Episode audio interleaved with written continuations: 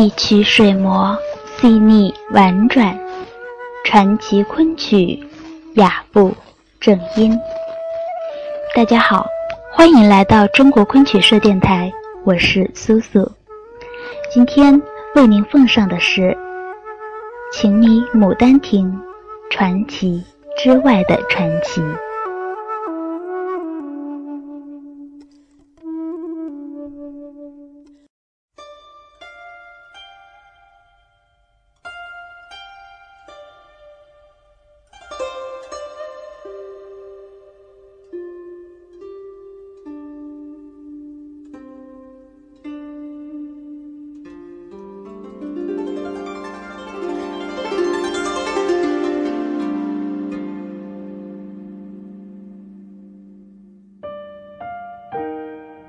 汤显祖的《牡丹亭》通过杜丽娘与柳梦梅的爱情故事，反映了明代妇女对自由爱情的渴望和对个性解放的巨大要求。情节曲折，构思奇特，曲词优美，充满着浪漫主义的色彩。一经面世，便受到广大读者的欢迎，家传户送，机令西厢解驾。尤其是许多青年女性，几乎到了痴迷的地步，手不释卷地捧读此书，读到凄婉处，常常泪流满面，甚至为之伤情而亡。围绕着《牡丹亭》，曾经发生过一系列毫不亚于《牡丹亭》传奇色彩的传奇故事。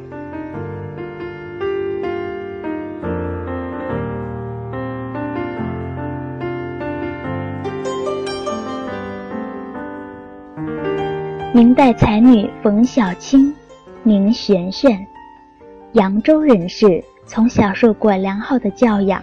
她天资聪慧，能诗善舞，精通音律。十六岁时，不幸被卖给商人为妾，遭到大夫人的妒恨，使家凌辱折磨，后被囚禁在尼姑庵，过着非人的生活。更深人静，他独对孤灯，夜读《牡丹亭》，联想起自己的遭遇，不禁和泪研墨，写下绝句：“冷月幽窗不可听，挑灯闲看牡丹亭。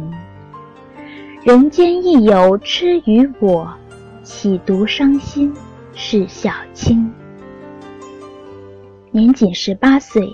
便辞别了人世。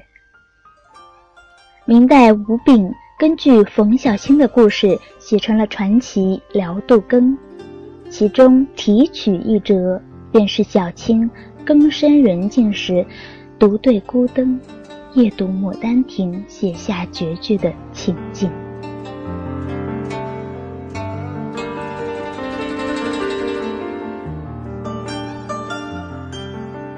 杭州女伶商小玲，色艺俱佳。她演《牡丹亭》，因为不能与意中人结合，所以在感情的体验上，对杜丽娘的感伤和无奈有着深深的共鸣。每次演《牡丹亭》，都如同身临其境，缠绵凄婉，泪痕盈目，格外感动观众。有一日。开演寻梦，在唱到“尖儿水，待打病香魂一片，阴雨梅天，守得个梅根相见”时，因悲伤过度，竟倒在台上。待演春香的演员上场一看，发现他已经气绝身亡。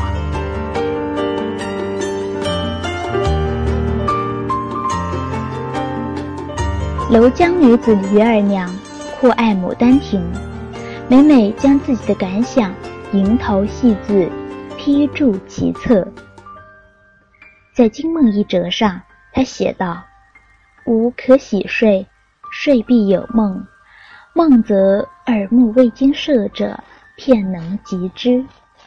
杜女故先我着边也。”意思是，我睡觉时常常做梦。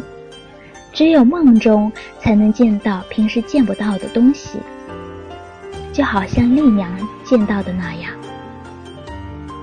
他十七岁就忧愤而终，有人将他批注过的《牡丹亭》送给汤显祖，汤翁读后感慨万千，写下了两首五言绝句，其一。画烛摇金阁，珍珠泣绣窗。如何生此曲？天只在楼江。其二，何自为情死？悲伤必有神。一时文字夜，天下有心人。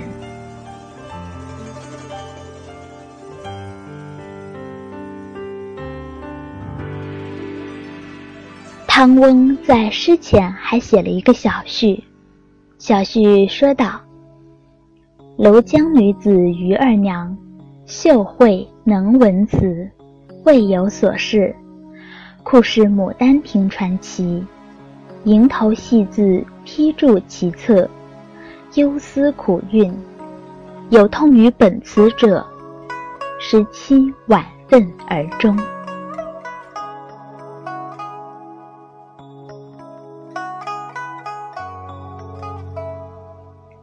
扬州女子金凤殿读《牡丹亭》成癖，以为能将爱情故事写得如此缠绵悱恻、感人肺腑，作者一定是一个懂得爱情的人。于是他致信汤显祖，说愿为才子妇，表达了他愿意嫁给汤显祖为妻的愿望。后来，因为书信辗转耽搁，等汤显祖接到信，赶往扬州时，金凤殿已死。临终时，他要求用《牡丹亭》一书殉葬，并仿照杜丽娘留一幅写真遗像。汤翁闻讯大痛，据说为他料理后事达一月之久。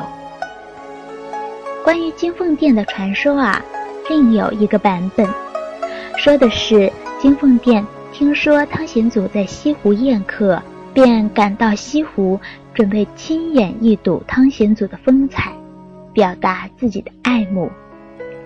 在他的想象中啊，汤显祖一定是个风度翩翩的美才子，而及至当面，不觉大失所望。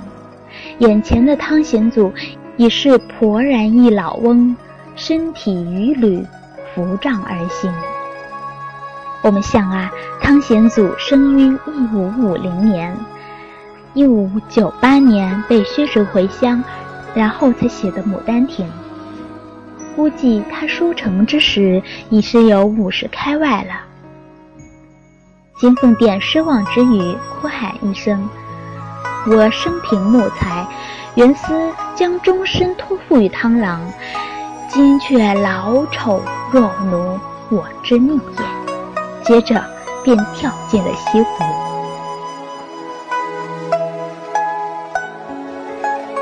清人吴浩山，为当时有一定名望的诗人，也是长生殿作者洪升的好友。他有一个未婚妻，叫陈彤。黄山人，酷爱《牡丹亭》。陈同曾经接连几个小时的校对改正江南书商承印的《牡丹亭》不同版本。后来，他得到一本汤显祖本人所有的书房发行的权威版本，一边阅读，一边在书页边写批注。即使生病，仍以枕而读。爱不释手。他的母亲担心他的身体，几次劝阻不听，不得已偷偷将写满评注的书烧了，幸而上卷藏在枕下，免于一炬。陈同未及等到结婚，便病死了。保留下来的上卷到了吴浩山手中，只见书页边一行细字，写满评语。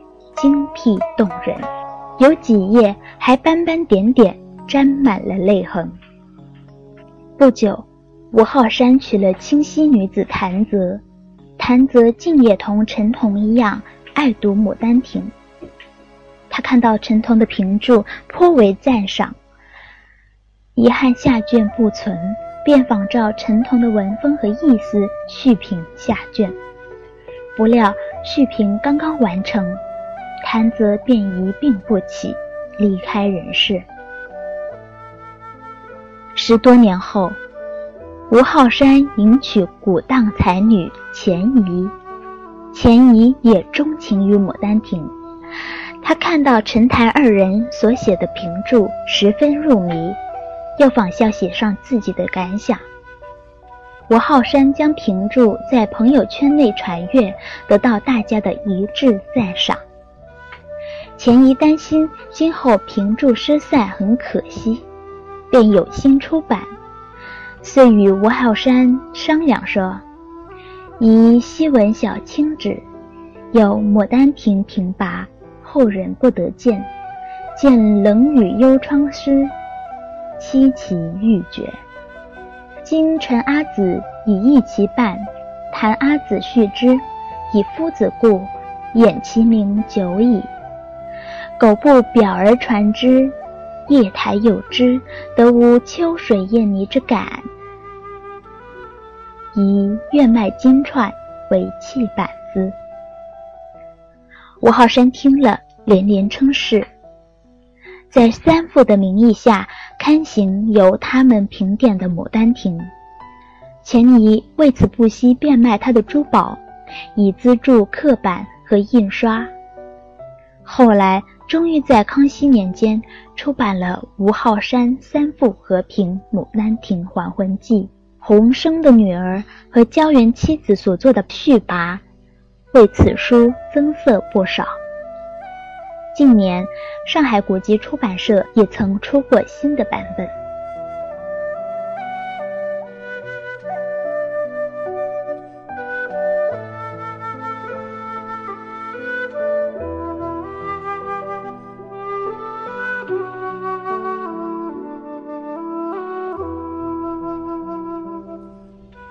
以上几个故事。除了吴浩山三副和平《牡丹亭还魂记》确有其事外，其他的故事都是根据传闻记载，并不一定完全真实。然而，却反映了《牡丹亭》在世人心中的影响。它曾经拨动过无数女性的心弦，震颤过无数女性的心灵。